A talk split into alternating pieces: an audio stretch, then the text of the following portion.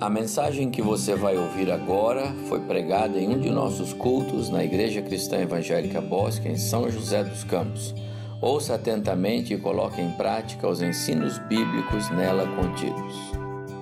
Os irmãos já sabem que está no coração do nosso pastor e ele tem comunicado isso claramente a nós. Desejo de que olhemos para o Senhor e voltemos aos seus caminhos, que busquemos a santidade no Senhor, que busquemos trilhar o caminho da sã doutrina e do Evangelho constantemente. Eu quero hoje expor aos irmãos o livro de Zacarias, porque ele tem uma mensagem que coaduna com esse objetivo, que concorda com aquilo que os irmãos têm ouvido aqui nas pregações, que nos ajuda a inclinar um pouco mais o nosso coração para isso que o Senhor tem pedido de nós, por meio das mensagens que temos escutado aqui, por meio da liderança do nosso pastor. Peço que você abra sua Bíblia comigo no texto que nós vamos ler no começo, mas que você não feche a Bíblia, porque eu preciso que você vá comigo para outras partes do livro inteiro de Zacarias. Nós vamos ler vários versículos desse livro para entender qual é a sua mensagem e para aplicar essa mensagem em nosso coração. Inicialmente, quero ler com os irmãos Zacarias. Zacarias, talvez a página da sua Bíblia esteja coladinha aí, se você está com uma Bíblia de papel, né? Zacarias capítulo 1. Nós vamos ler os primeiros seis versículos.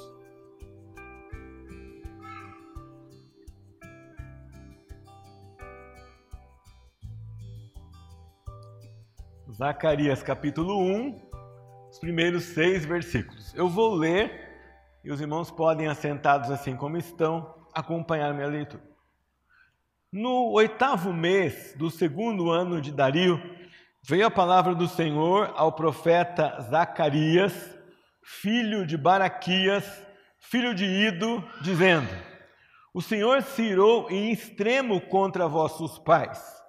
Portanto, dize-lhes: Assim diz o Senhor dos Exércitos: Tornar-vos para mim, diz o Senhor dos Exércitos, e eu me tornarei para vós, diz o Senhor dos Exércitos. Não sejais como vossos pais, a quem clamavam os primeiros profetas, dizendo: Assim diz o Senhor dos Exércitos: Convertei-vos agora dos vossos maus caminhos e das vossas, más obras. Mas não ouviram, nem me atentaram, diz o Senhor. Vossos pais, onde estão eles? E os profetas, acaso, vivem para sempre?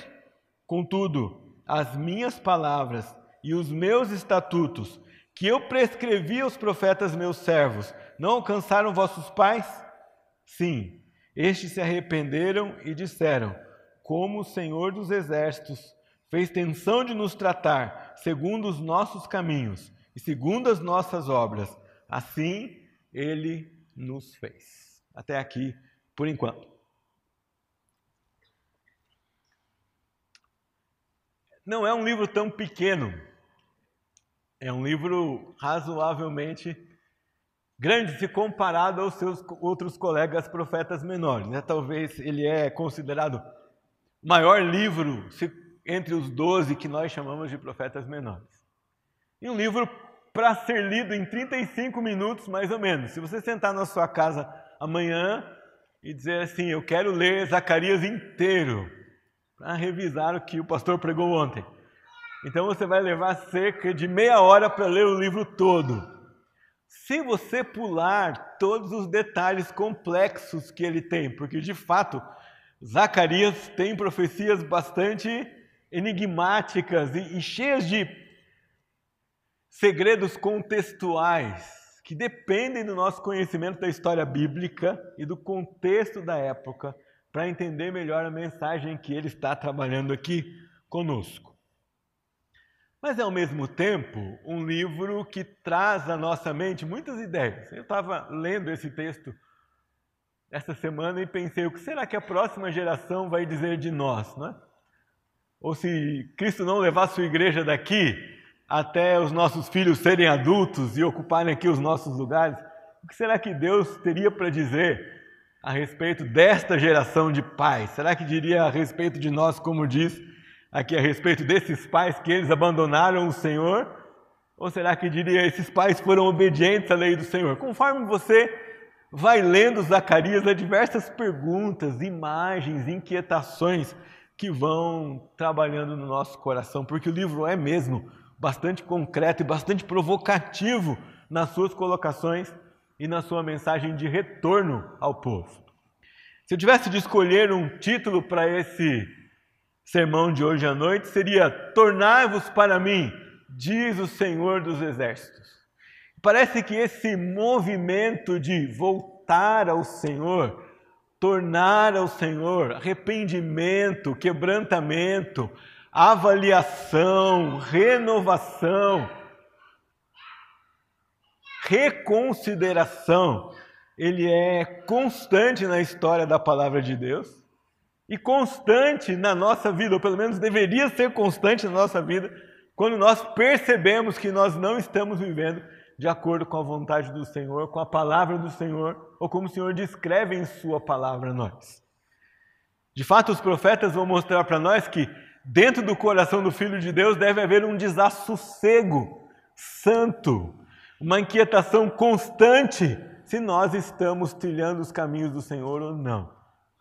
E se detectamos então que não estamos andando como o Senhor gostaria que nós andássemos, que nós tenhamos sempre a coragem de fazer um caminho de volta e de ouvir o apelo do Deus que sempre dá segundas chances.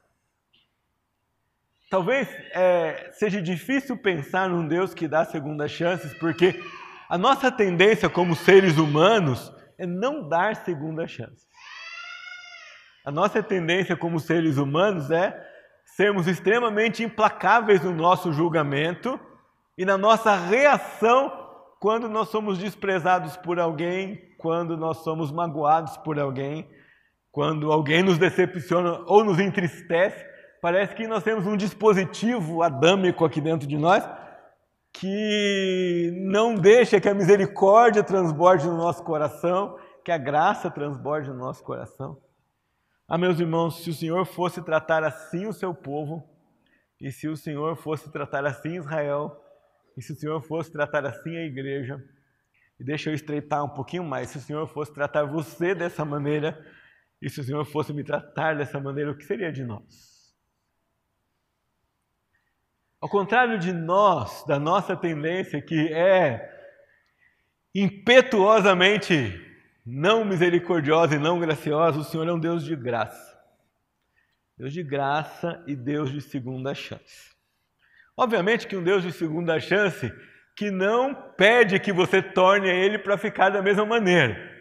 Vai, nós vamos ver isso aqui, que isso em Zacarias é bastante constante. O Senhor perdoa, o Senhor chama reconciliação, o Senhor abre um caminho de volta, mas esse caminho de volta tem como implicação, como consequência, como atitude daquele que entendeu o apelo de voltar ao Senhor, uma transformação, uma mudança de atitude, uma, uma novidade de vida, uma maneira diferente de andar depois de ter compreendido aquilo que o Senhor é, queria. Antes de a gente tratar um pouco da mensagem de Isaías, eu, perdão, de Zacarias, final é igual, gente, dá para dar um desconto. No final da mensagem de Zacarias, Deixe-me colocar para vocês o contexto deles, começando com o esboço do livro. Se você olhar o livro, o livro é dividido em três grandes partes. Essa introdução que nós lemos aqui, que é o um anúncio do tema. Seus pais abandonaram o Senhor, por isso eles foram disciplinados, vocês foram exilados, a terra foi exilada, agora é tempo de voltar. Vocês estão voltando para a terra, mas não voltem só para a terra. Voltem também o coração para perto do Senhor. Depois nós temos oito visões. Se houvesse mais cineastas cristãos, talvez eles é, se animassem a fazer filmes com essas visões, porque tem visão de todo tipo aqui.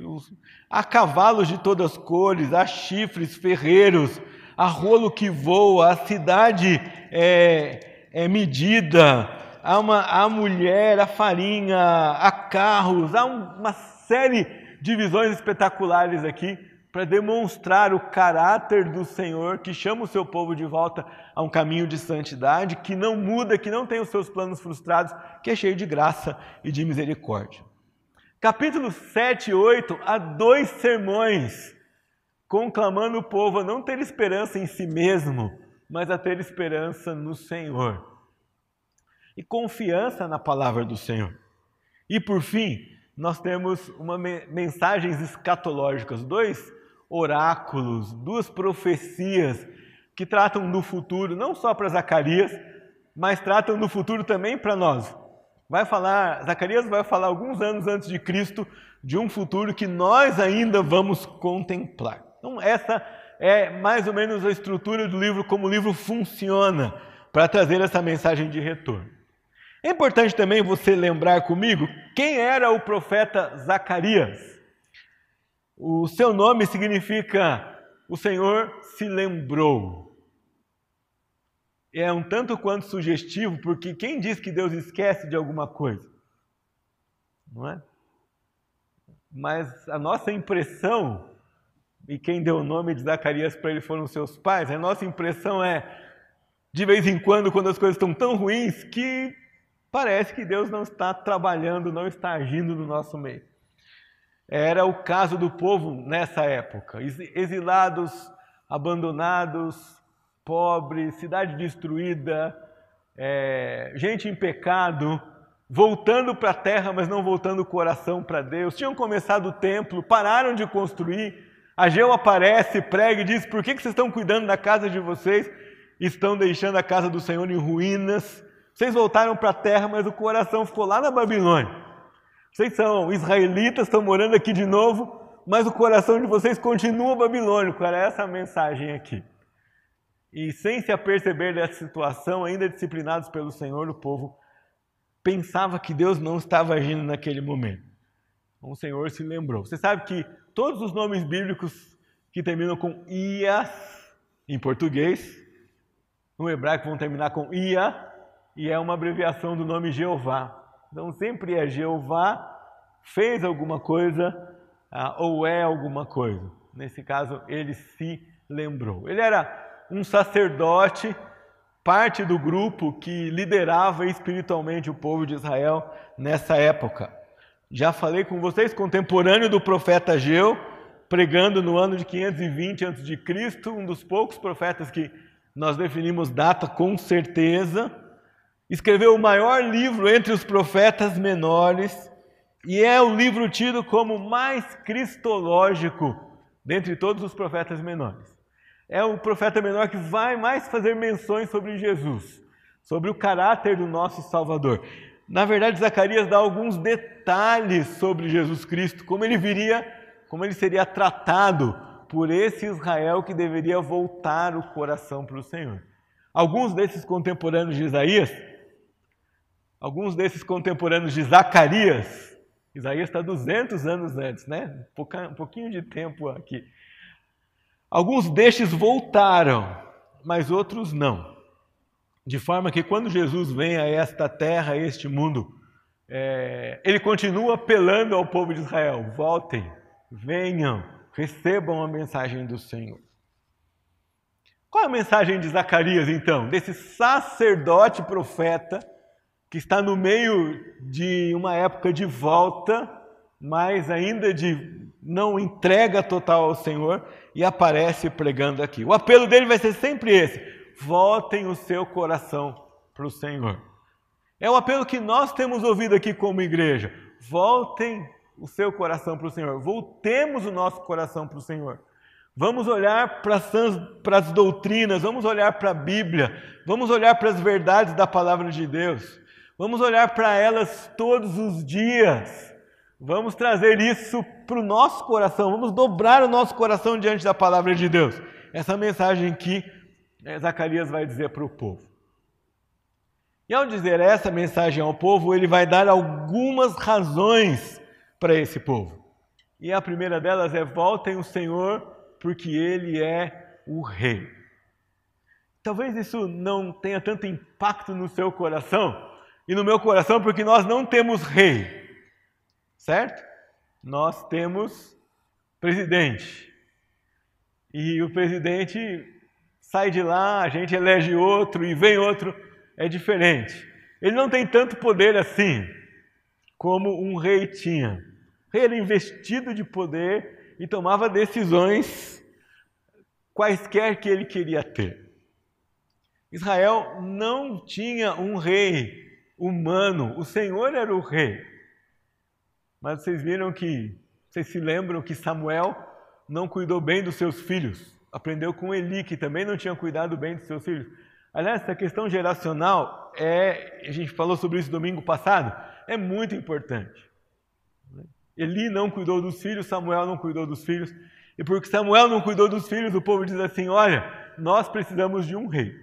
Bom, estava no programa de Deus dar um rei para Israel, conforme Deuteronômio 17.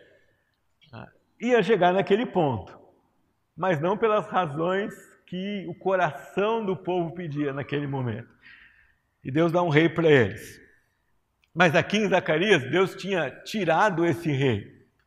O povo tinha ficado sem governo, sem chão de novo, sem um líder, sem um guia. E era governado por um rei estrangeiro.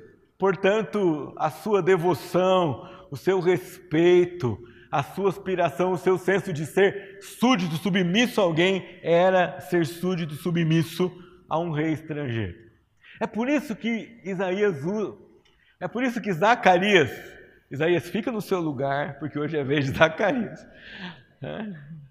É por isso que Zacarias usa o nome do Senhor dos exércitos.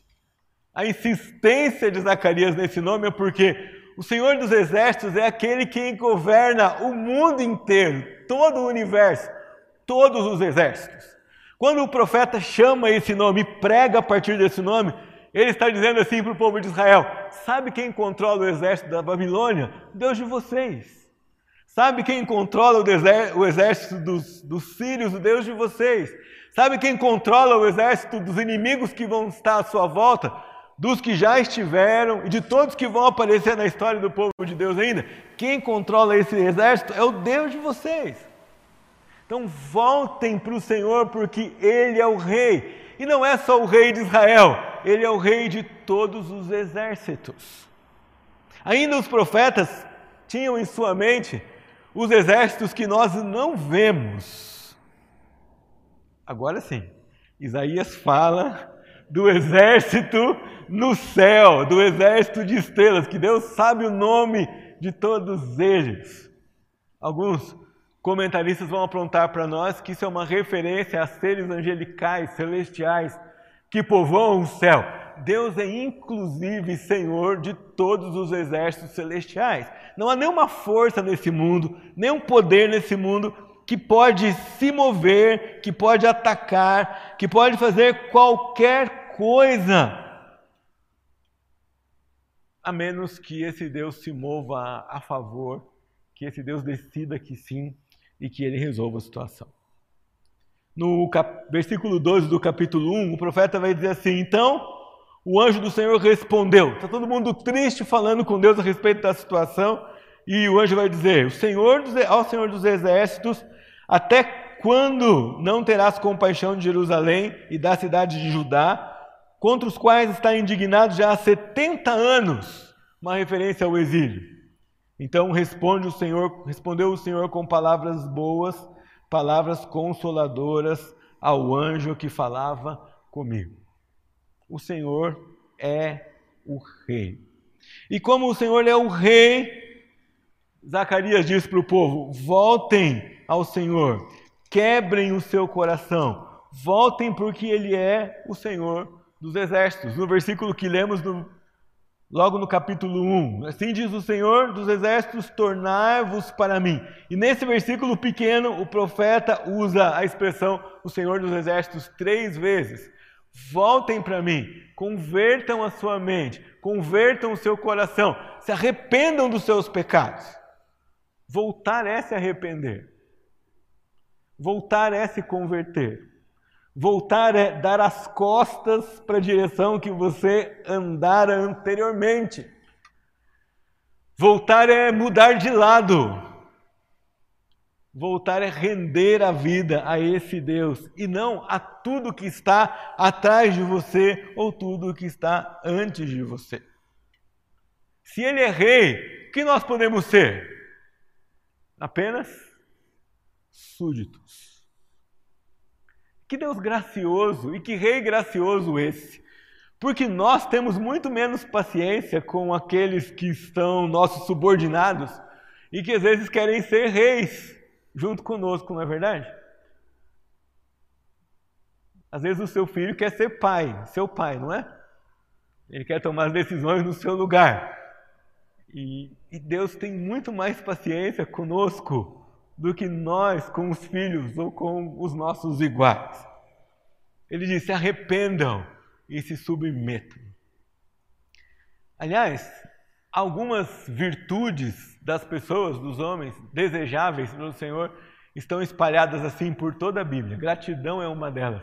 E submissão e humildade e humilhação é outra delas.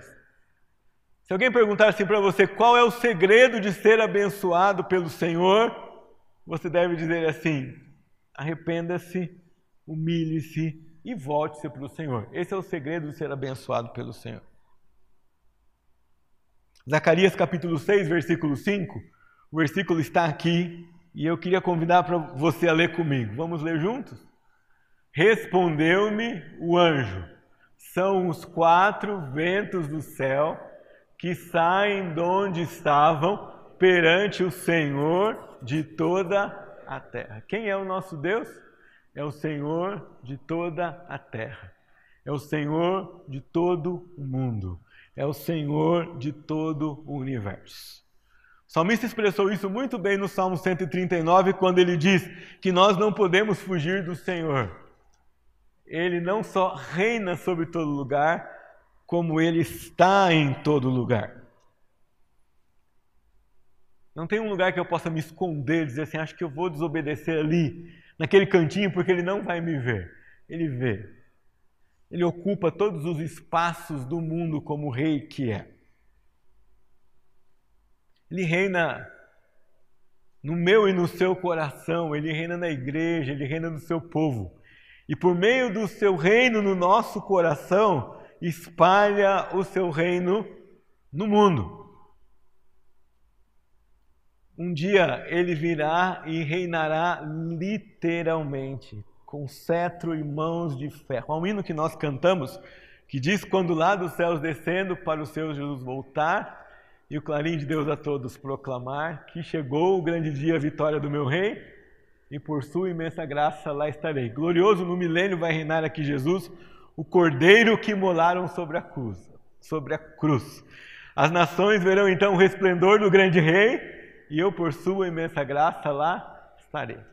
Você tem o privilégio de se dobrar, se voltar ao Senhor, se arrepender e se submeter a esse rei antes que ele venha aqui reinar com mão de ferro. Porque todos aqueles que não se submeterem ao Senhor, hoje se submeterão contra a própria vontade, querendo ou não, quando ele aqui descer para reinar e para estabelecer o seu reino literal e depois o seu reino eterno. Você e eu, como salvos, como gente alcançada pelo Senhor Jesus, nós fomos resgatados, filhos e súditos, e temos a bênção de vê-lo como rei e de nos submeter diante dele. O povo de Israel aqui tinha perdido essa perspectiva, andava triste, ah, sem alternativa do que fazer, do que pensar algumas vezes colocando suas esperanças nas iniciativas humanas. Vocês sabem que algumas, algumas turmas já haviam voltado para cá.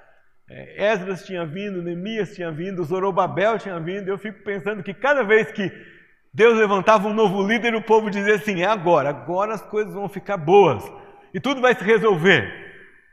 Mas Esdras toca a construção do templo e para, tem oposição. Neemias começa a construção do muro e a oposição. Zorobabel volta para liderar o povo, mas a independência tão sonhada não chega tão rapidamente. Algumas vezes o profeta tem que lembrar, como no capítulo 4 e versículo 8, que vocês conhecem muito bem o texto. Esta é a palavra do Senhor a Zorobabel. Perdão, 4, 6. 4, 6. Prosseguiu ele e me disse essa palavra do Senhor a Zorobabel, não por força nem por poder, mas pelo meu espírito, diz o Senhor dos exércitos. E se é pelo espírito e se é pela força do Senhor, quem são os outros exércitos? Quem são os reis inimigos? Quem são todas as forças que podem se unir contra nós? O que isso significa para você e para mim no nosso dia a dia? O que nós aprendemos com isso?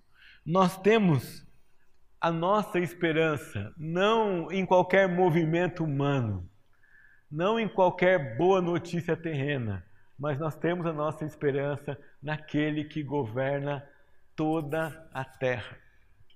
Você crê nisso de fato? Não há nada maravilhoso demais para Deus. Não tem nada difícil demais para Ele. Não encontramos nada poderoso demais com o qual Ele não possa lidar. Nada. Quando não vemos esperança em algo aqui na nossa vida, nós temos a nossa fé no Rei que deve ser a base da nossa esperança.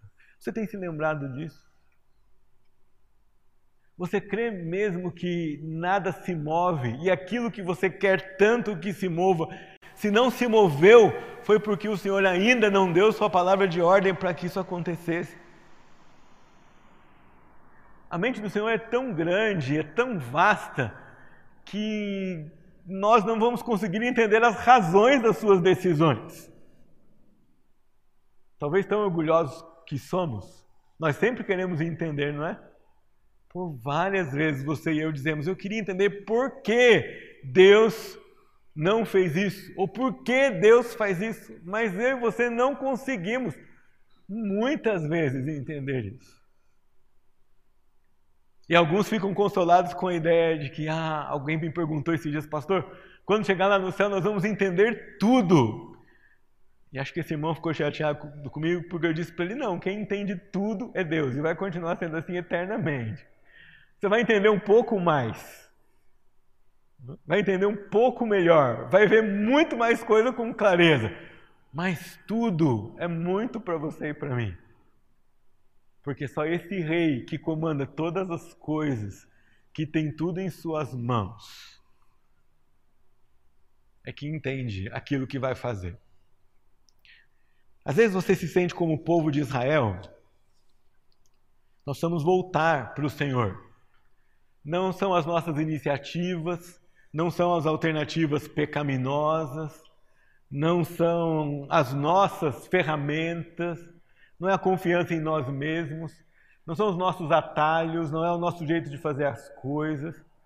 Às vezes, no meio da crise, nosso orgulho aflora e nós queremos provar que nós somos capazes de sobreviver a determinadas circunstâncias, mas o que mais Deus procura em nós, no meio da opressão, da tentação, da tribulação, da luta contra o pecado, é humildade e dependência dele, que é o Rei.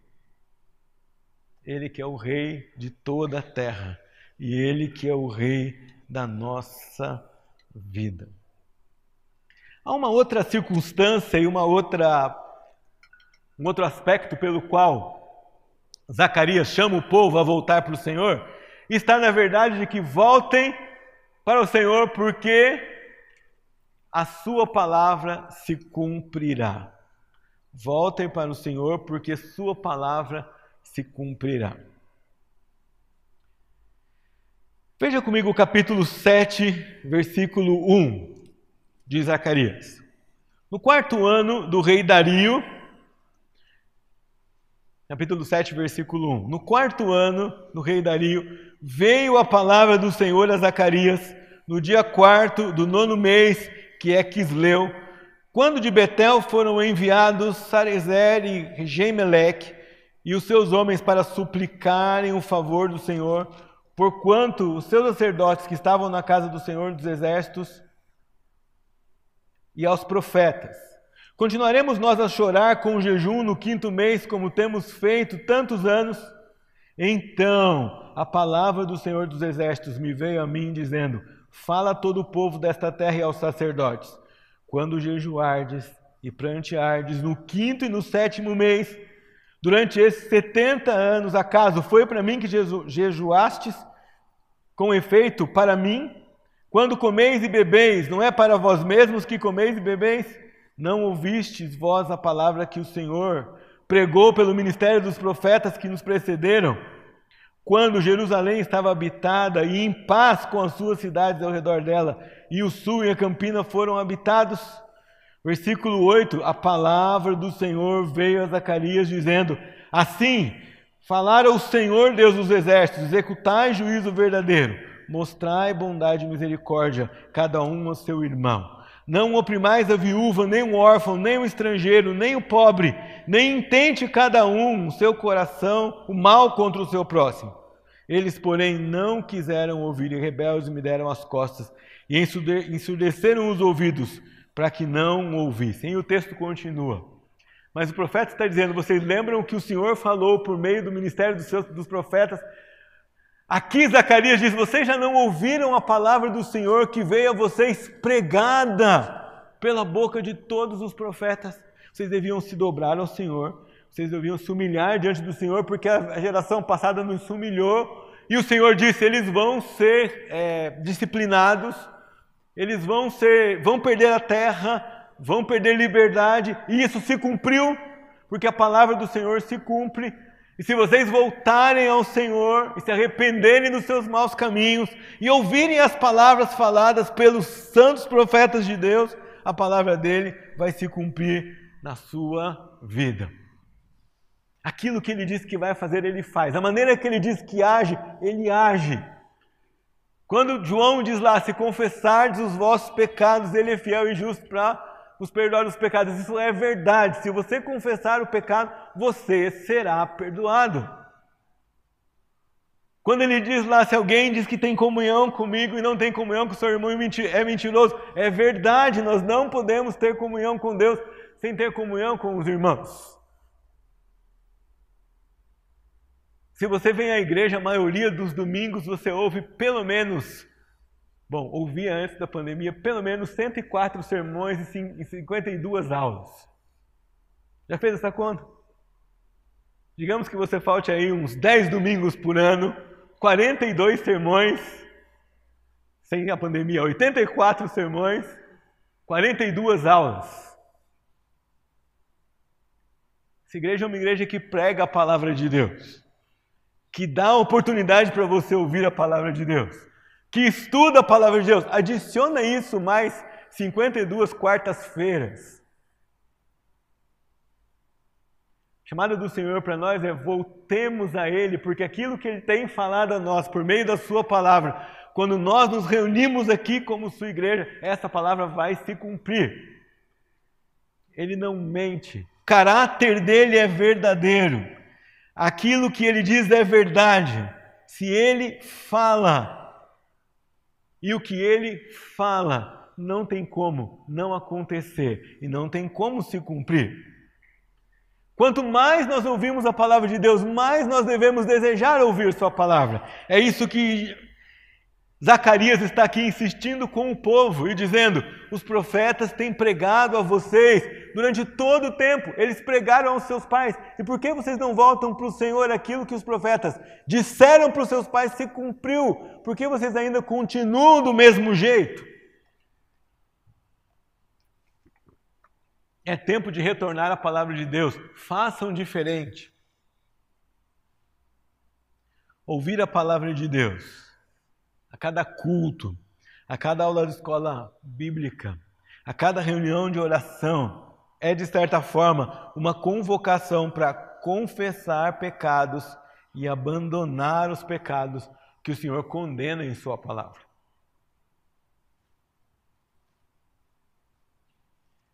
Estou olhando para a tela, eu preciso dizer para os irmãos que quando eu fiz esses slides, eles não pareciam assim como eles estão parecendo para vocês mas o computador às vezes passa uma rasteira na gente, né?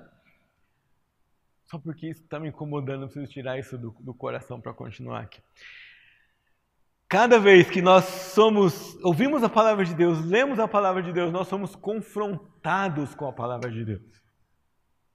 E não é possível que nós consigamos permanecer os mesmos.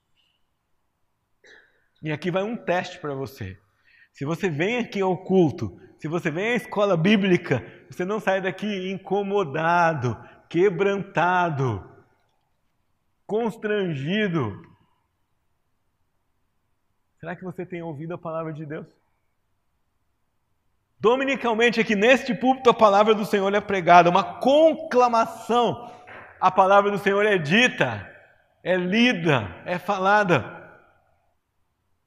Cada vez que a gente abre a palavra do Senhor aqui, o Senhor nos mostra quem nós somos sem Ele. Nós cantamos aqui. Se Ele olhar para nós, o que é que tem aqui? O que vai ter é por graça dEle, por obra e ação dEle.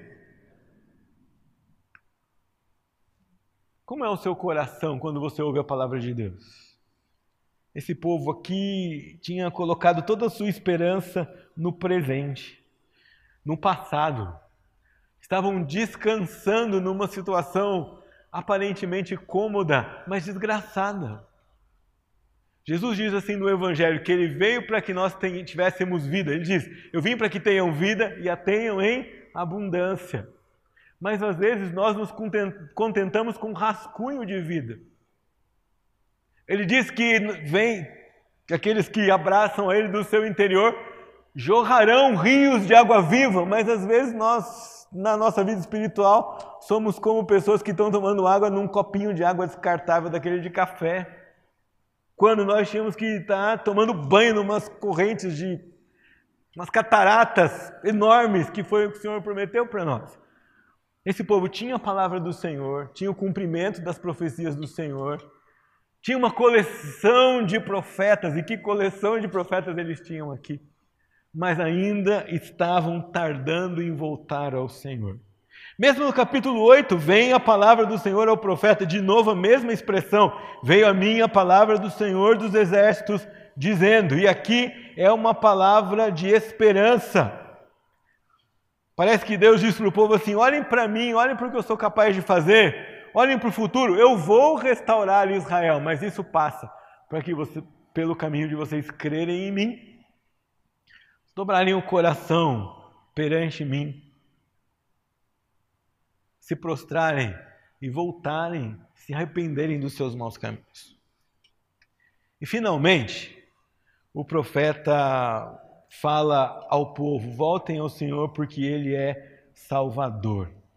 Aqui no livro, Jesus é chamado de pastor, no capítulo 11. Ele é o pastor, ele é o pastor ferido, ele é o pastor rejeitado pelas ovelhas. Diz aqui o texto capítulo 11, versículo 4. Assim diz o Senhor meu Deus: apacenta as ovelhas destinadas para matança. Aqueles que compram matam-nos, não são punidos. Os que vendem dizem: Louvado seja o Senhor, porque me tornei rico, e os seus pastores não se compadecem delas. Certamente eu não terei piedade dos moradores dessa terra, diz o Senhor. Eis, porém, que entregarei os homens, cada um nas mãos do seu próximo e nas mãos do seu rei, e eles ferirão a terra, e não os livrarei das mãos deles. Apacentai, pois, as ovelhas destinadas para a matança, as pobres ovelhas do rebanho. Tomei para mim duas varas, a uma chamei graça e a outra união, e apacentei as ovelhas. Pois o povo vai se rebelar, e Deus vai dizer que ele quebrou as duas varas, e lá no final do, desse trecho, desse, dessa porção, há um texto citado por Mateus, ele diz assim: Tomei as 30 moedas de prata e as arrojei no olheiro na casa do Senhor. Então quebrei a segunda vara chamada leão para romper a irmandade entre Judá e Israel. Pastor bondoso, mas o pastor desprezado pelas ovelhas. Jesus vem e diz, diz o texto que veio para que era seu, mas os seus não o receber. De certa forma, essas figuras de Zacarias aqui são uma figura do Evangelho. O Evangelho nos ensina que nós éramos mortos no nosso pecado. Nós não desejávamos o Senhor. O Senhor olhou para nós e não viu nada que nós pudéssemos oferecer a Ele. Mas por graça e misericórdia ofereceu o seu Filho Jesus, que morreu na cruz fez sacrifício no meu e no seu lugar. Ele que não fez nada, ele que nasceu aqui. Deus que virou gente, Deus que não precisava se limitar no espaço, se encarnou aqui, se limitou. Paulo disse que ele não usava os recursos que tinha como Deus para driblar a sua humanidade. Experimentou na carne humana todas as nossas limitações, mas não pecou. Ele morreu no meu e no seu lugar. Ele deu a vida para que você e eu fôssemos salvos. E porque o Senhor abriu os nossos olhos, nós fomos resgatados por Jesus. E você que nos ouve hoje, você que ouve a mensagem que nós pregamos aqui semanalmente, se você ainda não entregou o seu coração ao Senhor, e se Ele está falando com você, e se você está entendendo essa mensagem, é porque Ele está abrindo os seus olhos. Faça isso. E você terá a sua vida completamente transformada. Zacarias diz isso no capítulo 12, no versículo 10. Ele descreve o Salvador. E ele diz assim: E sobre a casa de Davi e sobre os habitantes de Jerusalém derramarei o espírito da graça e de súplicas. Olharão para aquele a quem traspassaram. Pranteloão como quem pranteia por um unigênito e chorarão por ele, como se chora amargamente pelo primogênito falando do futuro e desse Filho unigênito de Deus que se entregaria no meu e no seu lugar.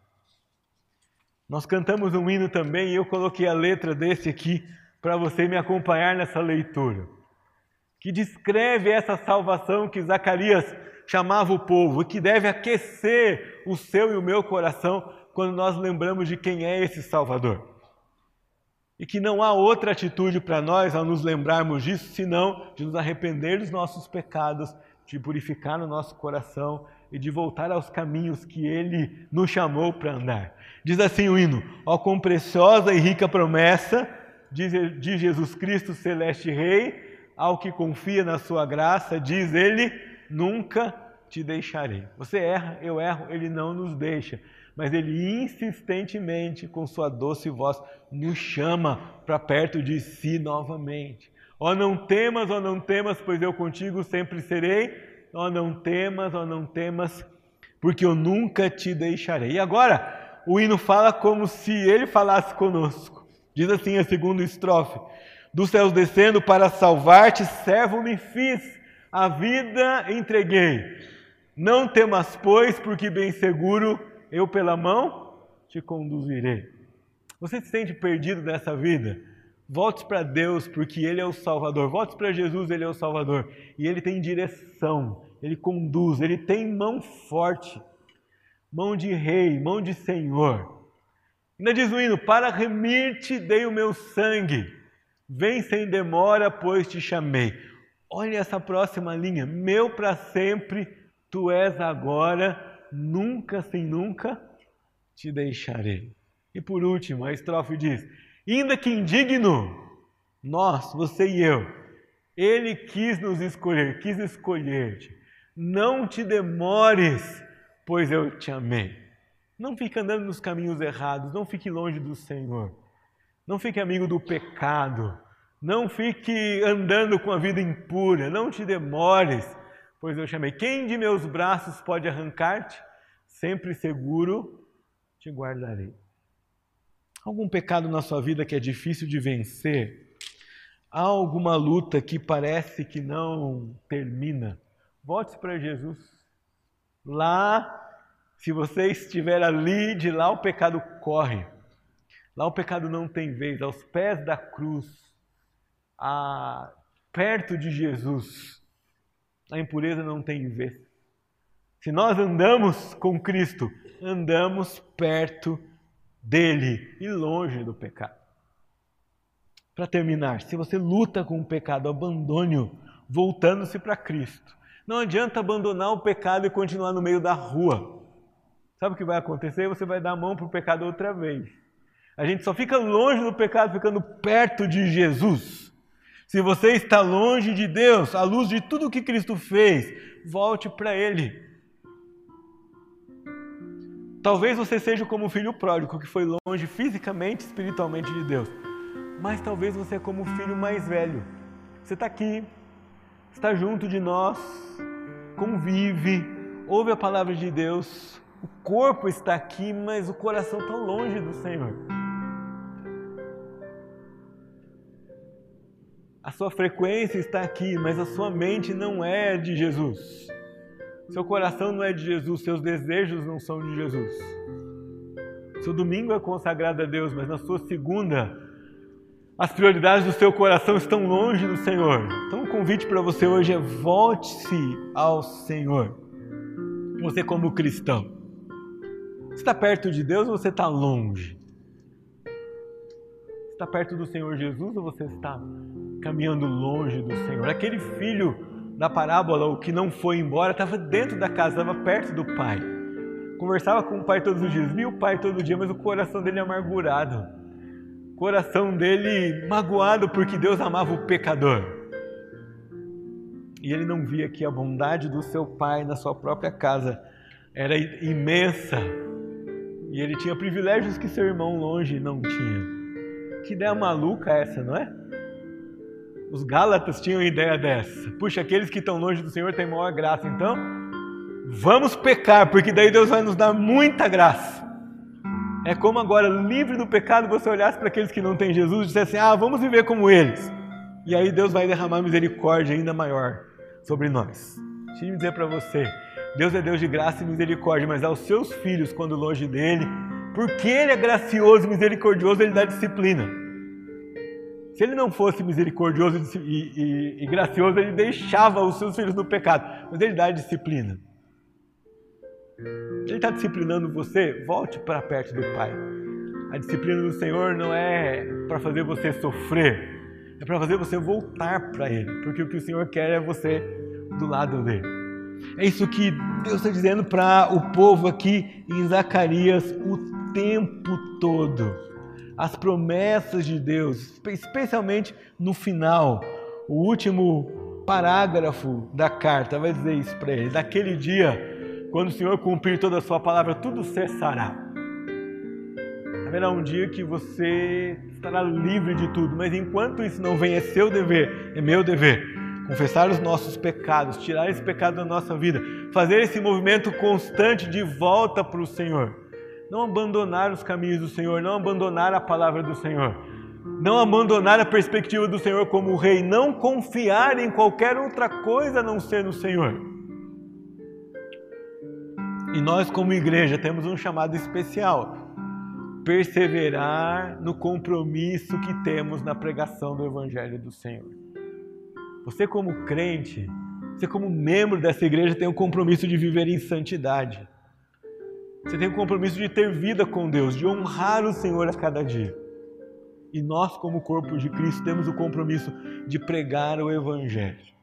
Nós queremos pregar o Evangelho nos cultos, nós queremos pregar o Evangelho na escola dominical, no culto de oração. Nós nos reunimos aqui, os jovens, as crianças, os adolescentes, nós queremos pregar o Evangelho. Se nós formos jogar bola, nós queremos pregar o Evangelho. Vamos fazer uma confraternização, nós queremos pregar o Evangelho, nós queremos que o Evangelho seja ouvido e visto nas reuniões dessa igreja. Nós queremos que o Senhor nos livre de falar qualquer outra mensagem aqui que não seja a verdade do Evangelho e da palavra de Deus. E por isso você deve orar constantemente, Senhor, que a mensagem do Evangelho do Senhor não se afaste da nossa igreja jamais. Mantenha os nossos olhos abertos, mantenha nosso espírito alerta, mantenha nosso discernimento em dia. Queria desafiar você. Eu sei pouco ou nada sobre o seu coração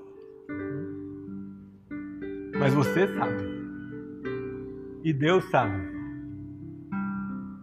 Deus sabe o que ele falou com você durante o sermão de hoje à noite. Deus sabe aquilo que ele pediu de você e você sabe. Você sabe o que o Senhor está pedindo de você. Você sabe que o Senhor está pedindo para você abandonar. Você sabe que o Senhor, do que o Senhor está pedindo que você se arrependa. Você sabe quanto mais o Senhor quer do seu coração. Eu queria convidar você aqui a orar e falasse isso com o Senhor. Confesse ao Senhor agora. Se há algum pecado que você tem que deixar de lado, fale com o Senhor. Se há algum compromisso que você tem que reatar ao Senhor, fale com Ele. Se há algo de que você deve se arrepender, se arrependa. Faça isso depressa. Não, não, não, fique, não goste do pecado. Não goste da companhia do pecado. Abandone logo. Senhor, tem muito para dar a você por meio de uma vida de santidade, de submissão e de honra a Ele. Enquanto nós ouvimos e depois, enquanto nós cantamos, ore isso ao Senhor. Ele fala: Senhor, eu quero voltar a amar o Senhor como eu amei no dia que o Senhor me salvou e eu, como alguém indigno, encantado pelo amor do Senhor, disse: Como alguém pode me amar tanto assim? Eu queria fazer qualquer coisa pelo Senhor, tudo pelo Senhor.